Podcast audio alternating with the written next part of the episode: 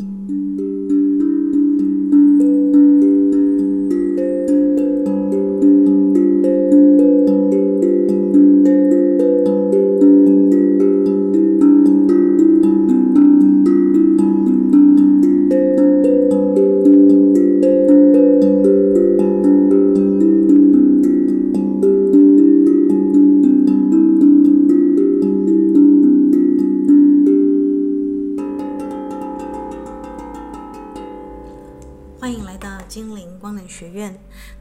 大家是否呢，手边就有自己的一个星图呢？能够让我们看清楚我们的出生的蓝图，刻在星空的美好的一个乐章。那么呢，在进入下阶段的一个这个星啊，这个宫位跟星星的一个这个秘密的通关密码之前呢，让我们来念诵卢米的，让我们用第三眼来看世界。让我们用第三眼来看世界。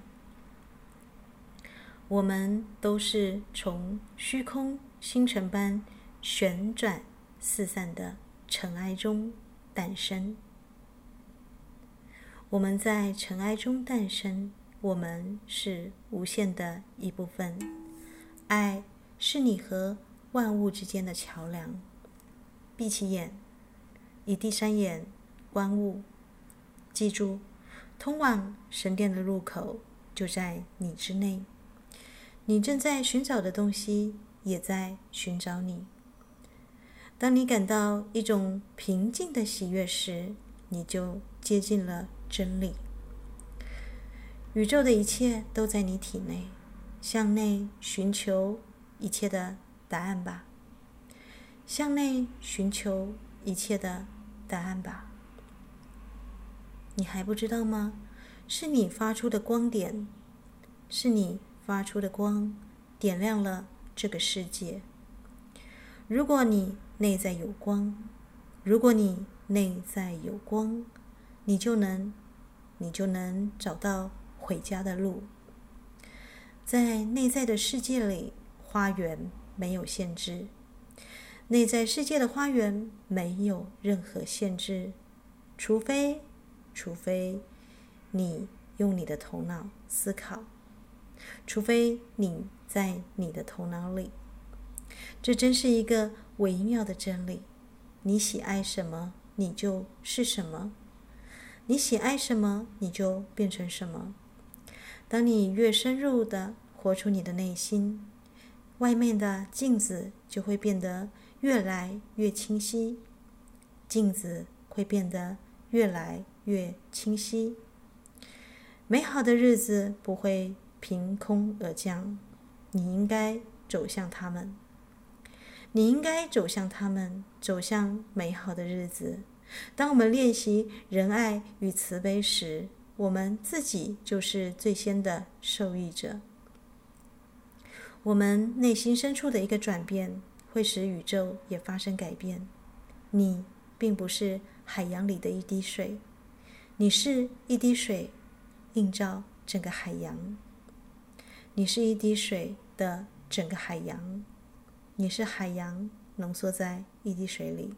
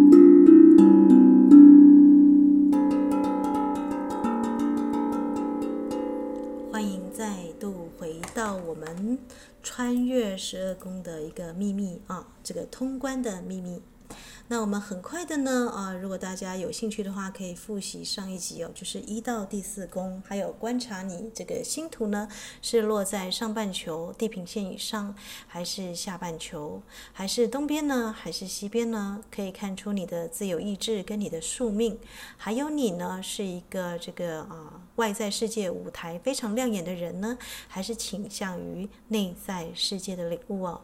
那不管是哪一个半球呢，啊、大家都要记得呢，今生的舞台呢是让我们来创造的，所以我们就不会意外。第五宫是由太阳哦，最闪亮的太阳所守护着狮子座。狮子座的力量呢，代表自我表达、创造跟爱哦。那它是跟母羊座的冲动是不一样的。母羊座有点像肾上腺这个本能反应哦，它就是 fighting 哦，就是啊，不是战就是逃啊。第一宫哦，有没有发现？如果有人呢啊，第一宫有点像是面子宫、人格宫。如果有人侮辱了你的爸妈，或是侮辱了你，你是不是马上就要跟人家这个作战？或是你呢，觉得你的人格受到侮辱了啊？所以呢？啊，当你来到了第五宫的时候，表示呢，你在第一宫的基础上呢，你已经能够创造了一些乐趣。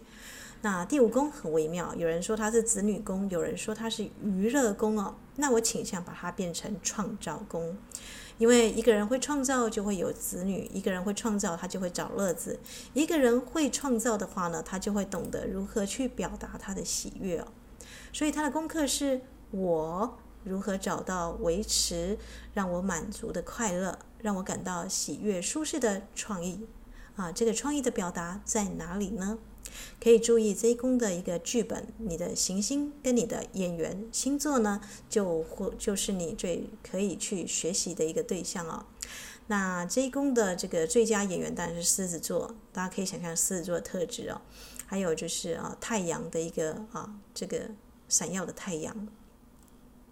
可是呢，我们也知道，快乐像鱼啊，像泥鳅一样滑溜，要懂得适度的把握跟啊这个适当的艺术。所以度量呢啊，就是这一宫的一个功课哦，平衡感啊，你能不能休息放松？然后玩游戏呢，你需要适度的遵守规则。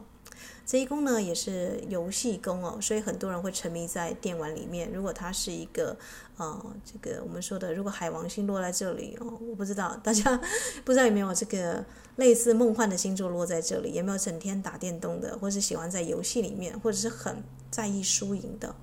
那这一宫呢，就是你的创造宫哦，游戏、子女、乐趣，还有你的这个啊表达在哪里哦。那其实它深层的来说呢，啊，它是能够为第六宫做基础的。第六宫呢是服务宫啊，一个人的工作他能不能配合他的天赋，结合他的技能呢？要看这里。但这里呢，同时又是健康宫，怎么会这样呢？伊斯塔，好麻烦哦。是的，第六宫大家会觉得啊，这个是奴仆宫，传统是说这个是工作的宫。但是呢，你的责任、义务跟能力，功课就在于我。如何找到、找到并发展我的一技之长，并且能够服务他人、贡献给这个世界哦？那如果有人呢，一生当中都不知道自己的专长在哪里，这一宫就可能，或者这一宫是空宫哦，就必须要去注意哦。你如何给予你身旁的人支持哦？你想要支持什么样的人？先从这样子去找啊、或是你做什么样的服务是你欢喜的？那我们知道，很多人提早退休或是老了没有工作的时候，他的健康都出了问题哦。为什么呢？因为你记不记得，很多老人都是认为自己没用了，没有价值了，所以哦，他就很迅速的迈向死亡之路。如果一个老人有用，或者有一些东西他必须要服务啊，他必须要，比方说他有一个这个孙子啊，这个爸妈离婚了，他需要带孙子，你发现这个老人家反而活得非常的健康，因为他他有个阿孙没狗。啊、所以用泰语来说呢，这样子的这个老人就会等会修长寿啊。所以你有没有发现，这个孙子好像是给他绊绊脚添堵的，可是反而呢，他因为有个服务的对象，他就长寿了。如果你一个人要长寿，没有其他秘诀，就是你还在服务这个世界，你还在给予身旁的人支持哦。所以第六宫虽然人家会觉得是劳累的宫，是奴仆的宫，但我们每一个人不是在这个世界上用不同的方式去服务他人吗？我如何给予身旁的人支持？支持呢，不是只有啊这个身体上的或是物质上的稳定。有的朋友呢，可能他一个见面，我给你一个拥抱，啊，这个你的心里就得到支持了。嗯、呃，所以呢，这一宫的主题呢，就是你怎么样发展你的个人的天赋啊，并且给予你身旁的人支持，像个太阳一样去点亮。那这一宫呢，大家会说是水星跟处女座，传统的话是处女座在这个地方，因为处女座我们知道它能够把一切啊这个无序的东西变得有秩序感，所以大家会说那就水星吧。水星守护了这个双子座，呃，两个头脑的双子座非常聪明，它一定也守护了这个严谨的、很这个细心的处女座。但我会说呢，这一宫呢，我会把它用地球，我们的地球是处女座的原型代表。大家有没有恍然大悟哦？因为我们的十二宫呢，大家都会把行星抓得很厉害，比方说日月星辰啊，地水火风的星星都把它装进来。但是呢，我们独独漏掉了地球，所以大家会发现，我们在地球上的所有的工作，在二零二零到二零二一年面临考验，很多工作关门大吉，那很多股票都下跌。你的工作是服务他人，也服务地球的吗？你的工作是被地球重整重整秩序的时候丢失的吗？地球会重整秩序。我们知道，地球已经有四到五个文明哦，古文明已经销毁了。地球本身是非常严谨的，它是很包容的，但它同时也有它这个呃生存的法则跟它的一个意识哦。如果你有听我之前的节目讲这个地球的水晶跟它的意识山。病毒跟这个全球性的灾难是由地球来决定的，而地球呢，啊，它是管理的是处女座。所以在这个宫呢，我就不按照传统的占星学用水星来守护它。我觉得所有的人的工作都应该思考，我们怎么样让地球永续哦。地球应该被放进来，因为我们生存在地球上。这所有的星盘，所有的这个我们怎么样观测星体，是在地球上随着地球的自转跟啊这个太阳的转动来去观察这些星象。所以我们怎么能够忽略了我们的立足之地呢？如果你有爱的话。听听卢米的第三眼，看看我们的地球，用内在的心去感受地球的脉动吧。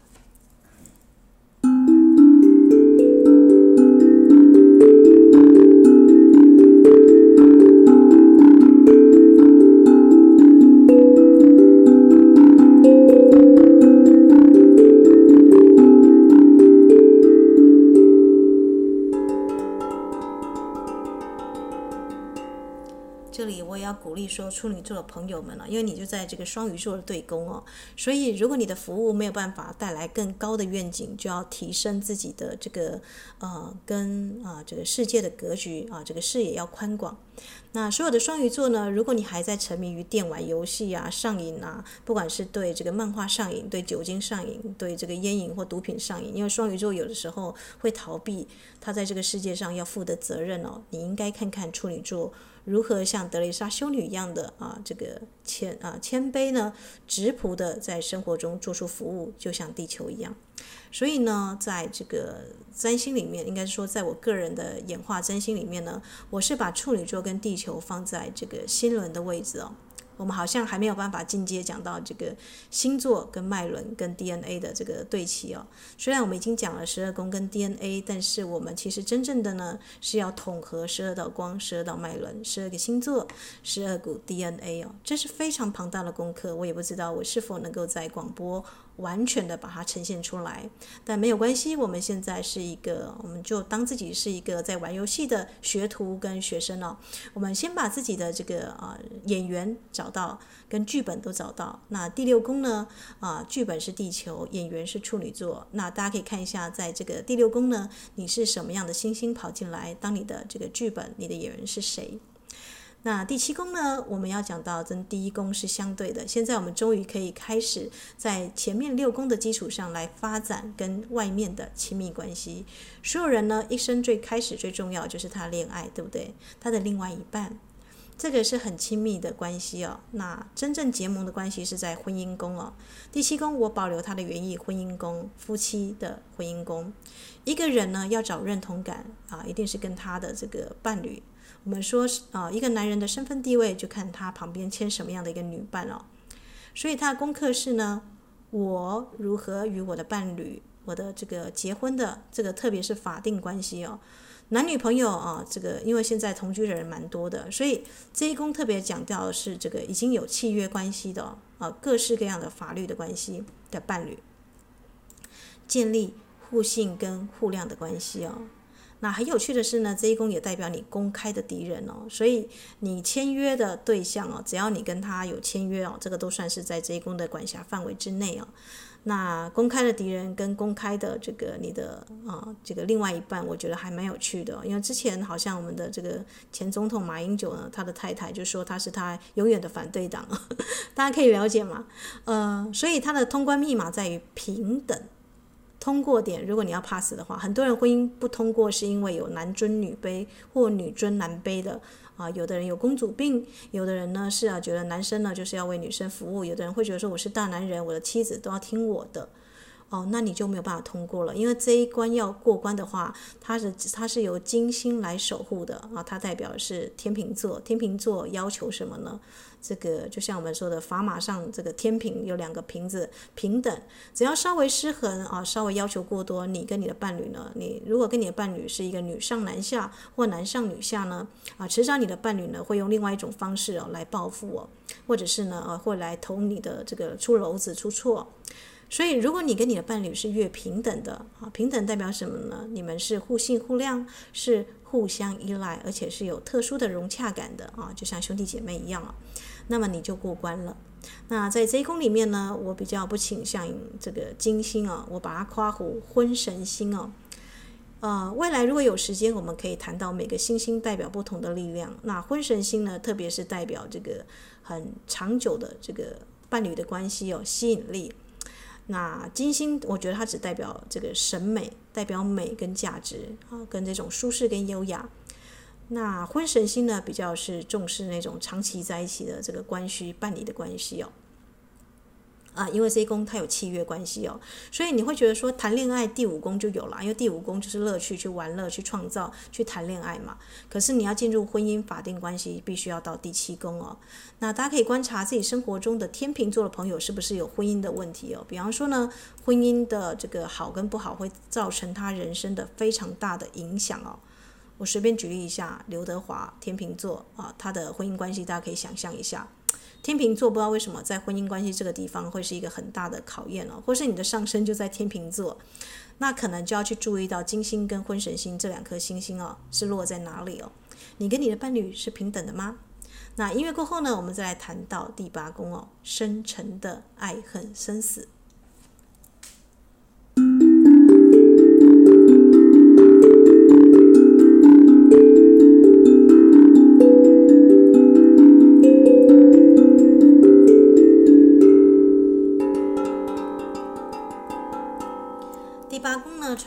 叫做呃这个极恶宫哦，因为它关乎到一个人的生存本能哦。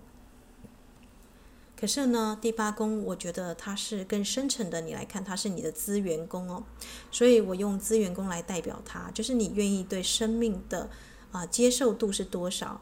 它代表了啊、各种的礼物交易跟结局，还有外科手术哦，性跟繁衍，包含遗产哦，还有你的这个信用哦，跟合伙人的状态都在这一宫哦。所以它其实是我们知道八就是一个丰盛的宫哦，就包含遗产呐、啊，或者是性跟繁殖啦啊，所以它关乎你的再生、重生跟能量的转化哦。我们现在全球的疫情，我觉得在第八宫大家也可以仔细看一下，它是怎么样面对这个能量的转化。那它是由冥王星来守护这个天蝎座，冥王星我们知道它关乎业力嘛，跟生生世世的一个课题。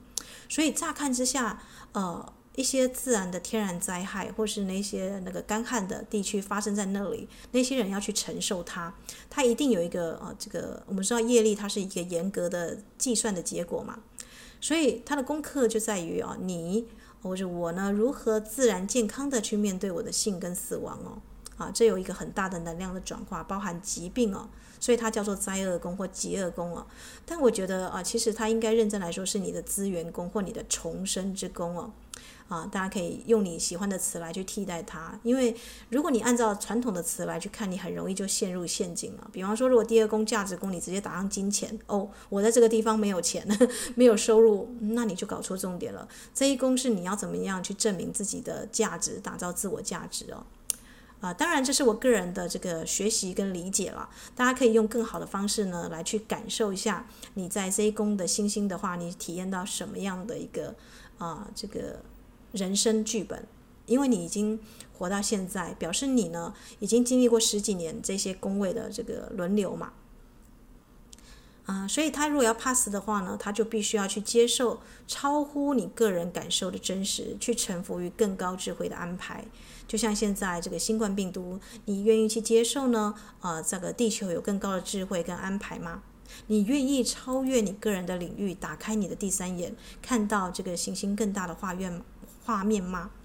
如果你愿意去做的话呢，你就会知道为什么冥王星是在这一宫哦，它守护着天蝎座啊。这一宫呢，其实呢啊，如果你能够重生的话呢，我会把它夸胡啊，这个凯龙星跟蛇夫座，因为我们知道这个两三千年前这个古巴比伦人发现黄道总共有十三个星座，只是呢蛇夫座这个我们说的疗愈之神啊。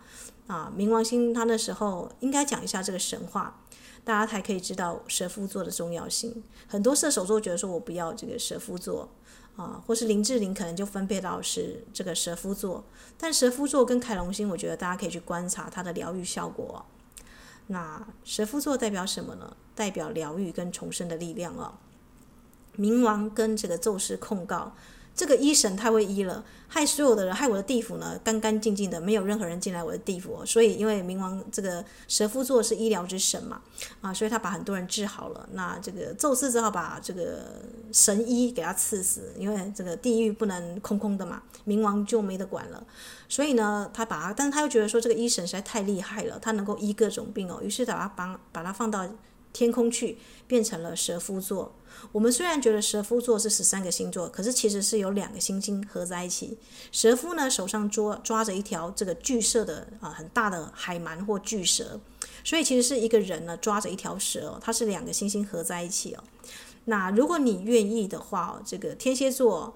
因为巴比伦人觉得他只有这个六天哦，所以他把它取消掉。可是三千年之后，你知道蛇夫座在呃每个月的十二月十八哦，到好像在二十五左右，他大概有跑了二十天左右，他的日期已经加长了啊。所以呢，这个 NASA 已经把它归类到这个我们黄道其实是有十三个星座的。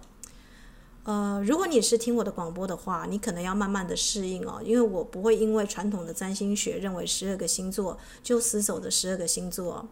那、呃，我们需要进化，就像玛雅现在有十三个月亮地哦，跟宇宙对齐。如果你的人体要跟宇宙天体对齐的话，你就必须要慢慢习啊、习惯十三月哦，啊，这个是一个这个或是十三个星座。那我待会会讲说十二，那伊斯塔只有十二股 DNA 啊，怎么会跑出十三？我们没有十三个 DNA 啊。啊、如果你仔细看的话，有一个东西叫做 RNA 哦，它很早就存在了，只是被人家就是盖住，或是 DNA 大家只关注到 DNA 哦。真正疗愈的关键是 RNA 哦，RNA 是单键的、它就像那条巨蛇跟蛇夫座一样。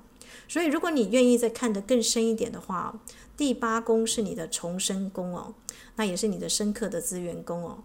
如果而且在天体上很有趣哦，这个蛇夫座呢，它是踩在谁身上？踩在天蝎座的这个这个身上哦。天蝎座我们知道它是毒刺嘛，它的那个蝎蝎尾会扎人家，所以天蝎座的人呢会爱恨生死哦，精神会控制别人哦，或者别人觉得跟天蝎座相处就好危险哦，啊，它跟危险的性跟爱也是有关系的，所以这一宫呢传统又叫做性爱宫哦。啊，好复杂哦，伊斯塔，对，很复杂。但如果你愿意把它弄成资源的话，你的本能、你的性爱，你能能不能接受宇宙给你的安排，你就能够达成能量的转化。就像蛇夫座抓着蛇又踩在这个天蝎座身上一样，你能够达成你 DNA 的转化，借由 RNA 哦单键的一个指令的啊下达，你就能够达成你的这个重生与再生，而且无惧于。无惧于什么呢？极恶嘛，极恶就是我们现在的这个新冠病毒跟这个全球化的一个事件呢、哦。呃，你会啊、呃、超越个人的领域，看到更大的画面哦。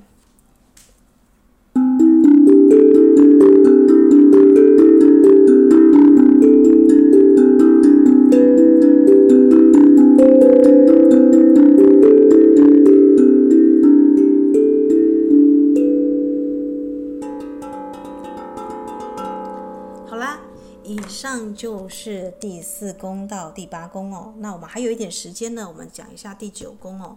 第九宫呢是我最喜欢的，叫做旅游宫、远志宫哦，啊，有远行宫。如果一个人要去很远的地方旅行的话。那啊，我为什么叫它远志宫呢？你要达成志向，你就必须要精进你的这个学识嘛。所以一个人会远行到其他地方，第一个更新他的观点，第二个呢，他要去求学了。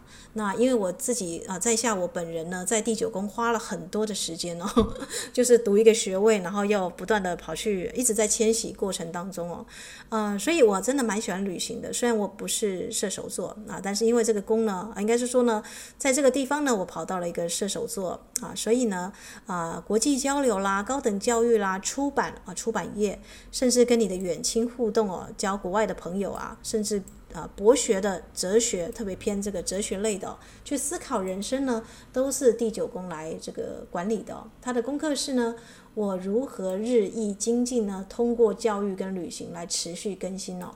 所以我用远志哦，结合啊远行，远行就是旅游嘛，啊，一般人都说这个是旅游宫哦。啊，但其实不是哦，它是有你志向的这个远大啊，一定是一个人呢，他要这个志向啊，志向远大不见得是做大事哦，只是想要精进自己哦，所以你才会不断的去教育自己嘛，不断的因为教育而迁徙哦。那这个地方的这个最佳剧本呢是木星哦，因为木星是一个扩张的行星哦。其实木星很重要，大家知道我们太阳系差一点有第二颗太阳哦。木星的质量是所有的星星加起来都没有木星重哦。那木星呢，我们这称为是第二颗太阳哦，啊，它它的能量是扩张的，所以传统占星学认为木星是个吉利之星哦，它落在第九宫。当你想要精进自己的时候，你就在扩张你的人生的格局哦，啊，它的守护呢是射手座，所以射手座的朋友不要太小看自己哦，你的守护星是木星哦。那伊斯塔，可是我的木星不在第九宫哦，那你就要看你的木星跑到第几宫哦。如果你的木星呢是跑到你的这个十一宫，是你的朋友宫哦，你就要去找你的朋友，因为那个你的精神导师呢在第十一宫，你的朋友会带给你哦这个第九宫的一个视野哦。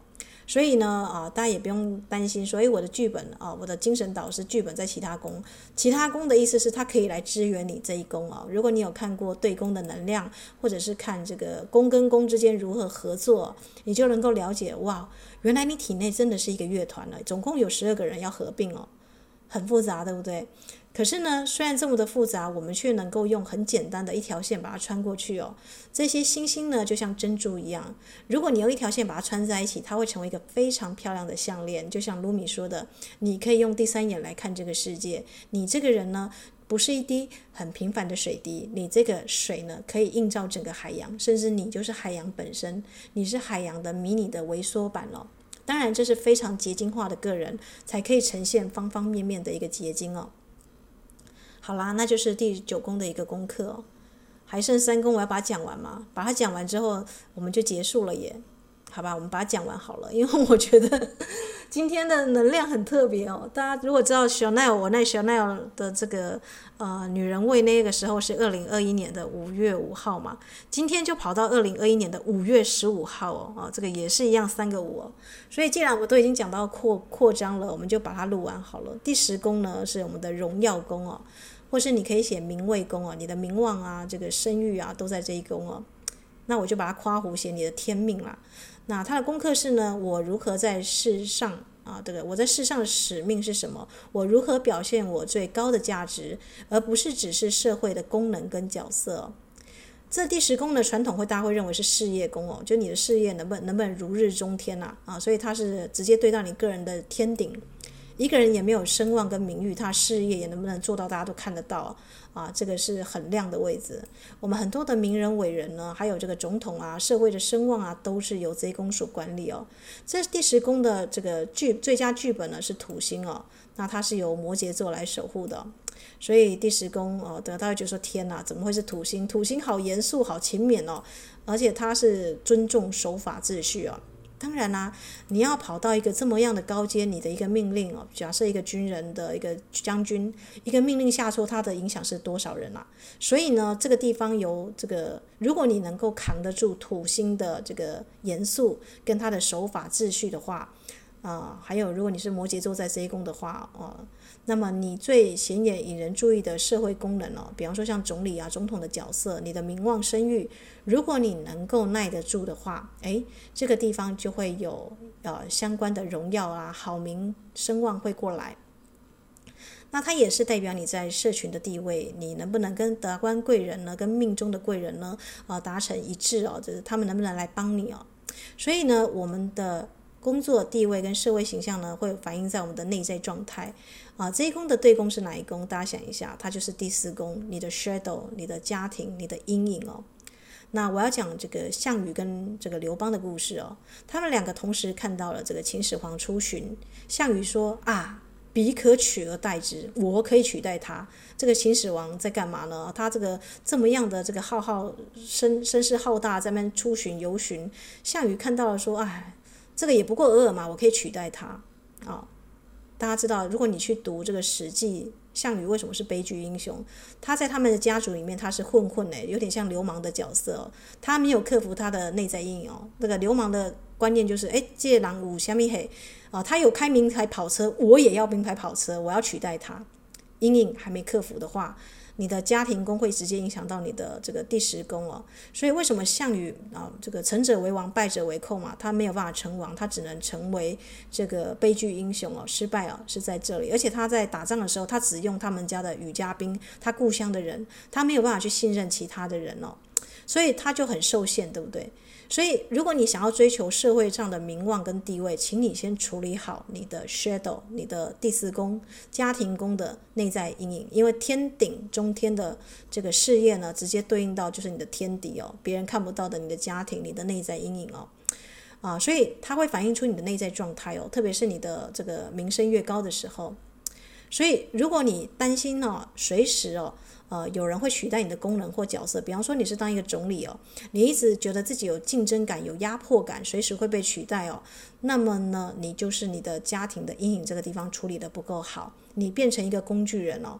那或者是你觉得哦，我是很重要的一个人哦，那哦不好意思，你可能会有人就是默默的，就是会哦就会取代你哦，因为你没有发现自己真正的独一无二的价值哦。呃，我举举我自己为例好了，我是一个作家好了。呃，世界上的诗人跟作家何其多啊！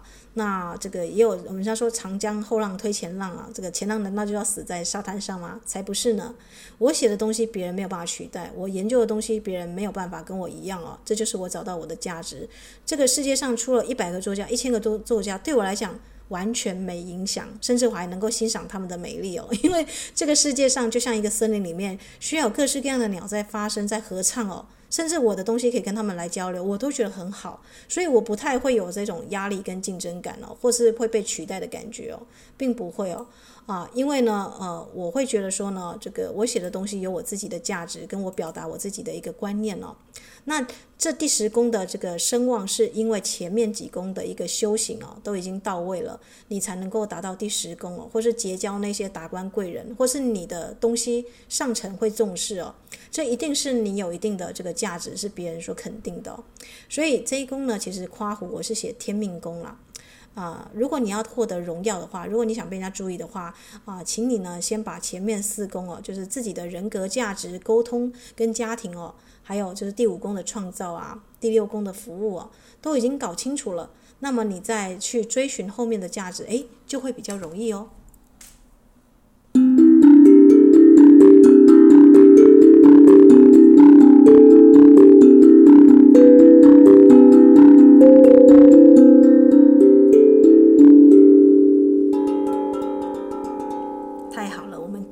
不会录到第三集。那我们先把这个十一宫跟十二宫讲完哦。这个虽然我每次都是有点好像呃录的时间比平常更长，但按照我的这个朋友们啊，就是他们其实是希望我能够讲得仔细一点，因为在研究星盘跟宫位上，大家其实还蛮多疑惑的哦。这个传统的占星学其实有一些呃观念呢是还蛮啊、呃、让人家觉得很受限哦。那第十一宫呢，其实就是你的目标跟方向哦，你的朋友宫，你能不能找到志同道合的团体哦？啊，他的功课是呢，我如何设定目标，活在当下，并且找到支持我、培养我志同道合的朋友关系哦。啊，所以他是啊，涉及一些啊没有正式签契约的你平常的朋友关系哦。那我先讲哦，这一宫呢，也跟你的希望跟愿望哦，可以实现的一个神奇宫位哦。那如果天象有中道相位的话，会有奇迹哦。关键在于你是找到神队友还是猪队友。一般人呢，交朋友是怎么交朋友啊？我生活当中呢，出现哪些朋友？我国小是哪些人？我跟谁比较好啊？就一直维持那样朋友关系。于是那样的朋友结婚了啊，于是成长了，于是啊，他可能还缺钱什么的，你就必须要去帮他啊偿还一些债务之类的。这是自然而然的朋友关系。那如果你是这样的朋友关系的话，你就不用想说会有什么奇迹会出现了，因为这一宫的功课是什么？是你的目标跟方向感。我再随便举一个我的 partner，他是我的灵魂伴侣哦。他找朋友是他喜欢写诗，于是他加入一个诗社，那个诗社全部都是得奖的这个呃这个名士哦。所以呢，大家每个人都在比赛谁最先出诗集啊，谁最近写了什么东西哦。于是他们就有一种竞争的关系，又有一种合作的关系，又有一种就是比方说互相演讲、互相团体出来的时候，你有看到什么东西吗？你有没有看到一个高远是这、这个梦想实现的一个可能？就像这个英雄联盟一样，或是漫威的英雄片一样哦，神力女超人，或者是这个他们会互相吸引哦。啊，如果你有看《九九冒险野狼》，我之前听这个节目的话，那些有特异功能者，他们会慢慢的这个有一些吸引力，会让他们在一起哦，会成为一个这个一个 team，一个志同道合的团体哦。呃，这个呢，就由水瓶座啊跟天王星来守护。天王星大家知道，它是一个有点不按牌理出牌，有点搞怪，有点革命性质的，呃，象征更高的一个观点的一个星星啊。那它守护是水瓶座，水瓶座大家知道是怪咖蛮多的一个星座。你能不能呼朋引伴？你的志向、你的目标、你的方向是你的朋友喜欢的吗？有人会说，我都完全没有朋友。其实不是你没有朋友，而是你的方向跟你的目标呢，跟你的朋友并不是在同一个线上啊。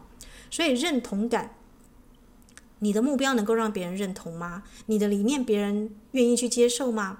还是你的你是一个没有方向感的人呢？啊，所以一个方没有方向感的人呢，他的朋友们也不知道怎么样去支持他，因为他他不知道他要去哪里啊。啊，所以第十一宫就考验你的这个目标跟方向啊，你的人生的使命啊。好的，那第十二宫呢，我们就赶快把它讲完了。第十二宫呢，其实就是我的这个双鱼座啊来守护的。那传统是说它是神秘宫啊，神秘宫就是它是个很秘密的啊，基本上你别想知道这个宫在干嘛。所以它跟地下情啦、小三啦，还有梦境啦都相关哦。所以沉迷在这里的人会有一个吸毒上瘾啊、玩电玩啊、电视追剧啊，所有的上瘾的东西都算哦。这是由我们的双鱼座跟海王星哦，海王星是一个幻想跟浪漫的，完全没有边际的啊，所以他可能会长期的牺牲自我啦啊，比方说他对宫是处女座，如果处女座你发现你自己不断的被人家牺牲去做服务的事情，或是生活是受苦受受难哦啊，这就是可能是在十二宫就要注意一下他跑进什么星星哦。可是呢，我们知道自我疗愈也是在这一宫哦，能够整合前面一到这个十一宫的也是这个宫哦，因为这个宫最有名的就是它就是跳脱出来啊，它不会陷在任何的人格上面哦，所以呢，长期的休养生息跟疗愈算在这一宫，住院养老养老也算这里，那裁判监禁判决也在这里哦，你住院你养老跟你监禁在这里啊也是一样的。这看你的能量是高跟低哦。那慈善事业呢，也算是在这一宫哦。很少有人知的知道是这个大型动物哦，像啊这个狮子啊、老虎啊，还有这个鲸豚哦，这个行星的守护者哦，其实都在这一宫里面哦。那你如何呢去克服你的这个刺激跟上瘾呢？你可以透过静思冥想、祈祷或其他方法来去完成这一宫的功课哦，因为它是一个很老灵魂的功课，它的功课是。我如何穿越我这一生而找到内在的永恒平静哦？所以如果你一生呢，就一开始就追寻比较超越型的，我把它称为智慧宫或者是超越宫哦，我不用神秘宫来去代表这一宫，因为我觉得这一宫呢就是智慧，一个人一生的智慧跟你超越哦，能不能超越前面的几个宫？超越不是不要前面几个宫，而是整合你所有的宫位，就像你十二个脉轮啊，哪个地方有有有这个需要跨越的障碍，你是把它清除，然后整合。那么呢，啊，这一宫是由海王星来守护这个双鱼座，那也很荣幸的呢，我的海王星就刚刚好是在这里哦，所以呢，在这个神秘学上面呢，这也包含神秘学的学习嘛，啊，在这个学习占星啦、生命灵数啦，甚至统合这个水晶的疗愈啊，对我来讲，哎，这些东西好像都是很自然的，像这个珍珠一样串在一起哦。那因为我无门无派，没有任何宗教信仰，呃，可以跟大家讲，呃。我很愿意去这个学习宗教的精华，但我不会想要加入任何的教派啊，因为我觉得呢，这个一个人的进化呢，是不是由某一个上师或是某一个导师来负责的？同样的，我不觉得我要升天或者是我要扬升到另外一个地方，需要这个别人来帮我做保证哦啊，我需要啊，就一切还是靠我自己。那但是我们有很好的学长姐，谁？佛陀、耶稣基督这些啊，这个 Ascension 扬升的大师们，他们都是我们的资源了，我们的学长姐哦。所以呢，啊，这个如果你有一个智慧跟这个很深沉的领悟的话，你会学习他们怎么样走过他们的一生，去穿越人体的限制哦，去超越，而不会呢，只是把他们拿来念经啊、拜拜啊，然后这个这个只是求一个心安理得哦。因为佛陀他并不想要创造佛教徒，基督呢一开始也没有想要成立宗教，找出很多的基督徒，他们是要你成为基督，成为佛，成为菩萨哦。所以认真的来说的话，严格上来说的话，你的修行还是必须要站在生活的基础上来去做。那这一点我很庆幸，我的土星跟我的这个摩羯座呢，恰恰就是在守护我的第一宫哦。也就是说呢，我是一个。呃，非常严肃严谨的来去看它是不是实际的啊？这个我任何修道的法或任何我学到的东西呢，我都会在我生活中来去实践看看。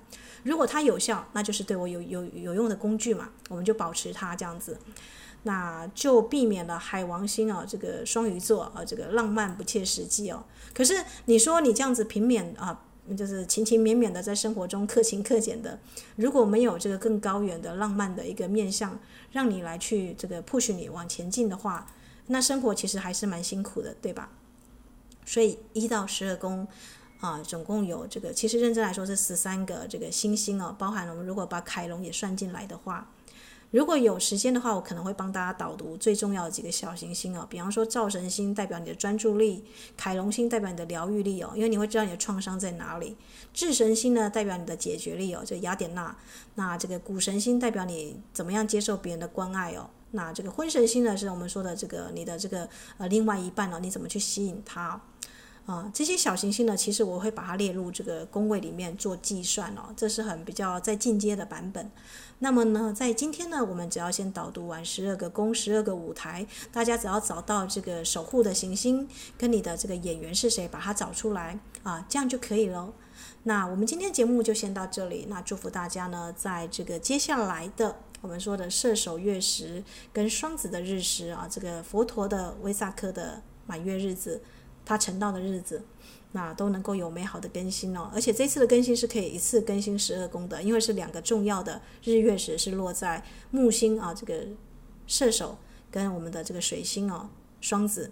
所以只要你想更新的话，你在这几个宫位，不管是人格价值，或者是你的朋友，或你的荣耀宫，或你的远行工、资员工，都可以把它写下来做一个更新哦。祝福大家有美好的这个，在这个五月呢，有美好的更新。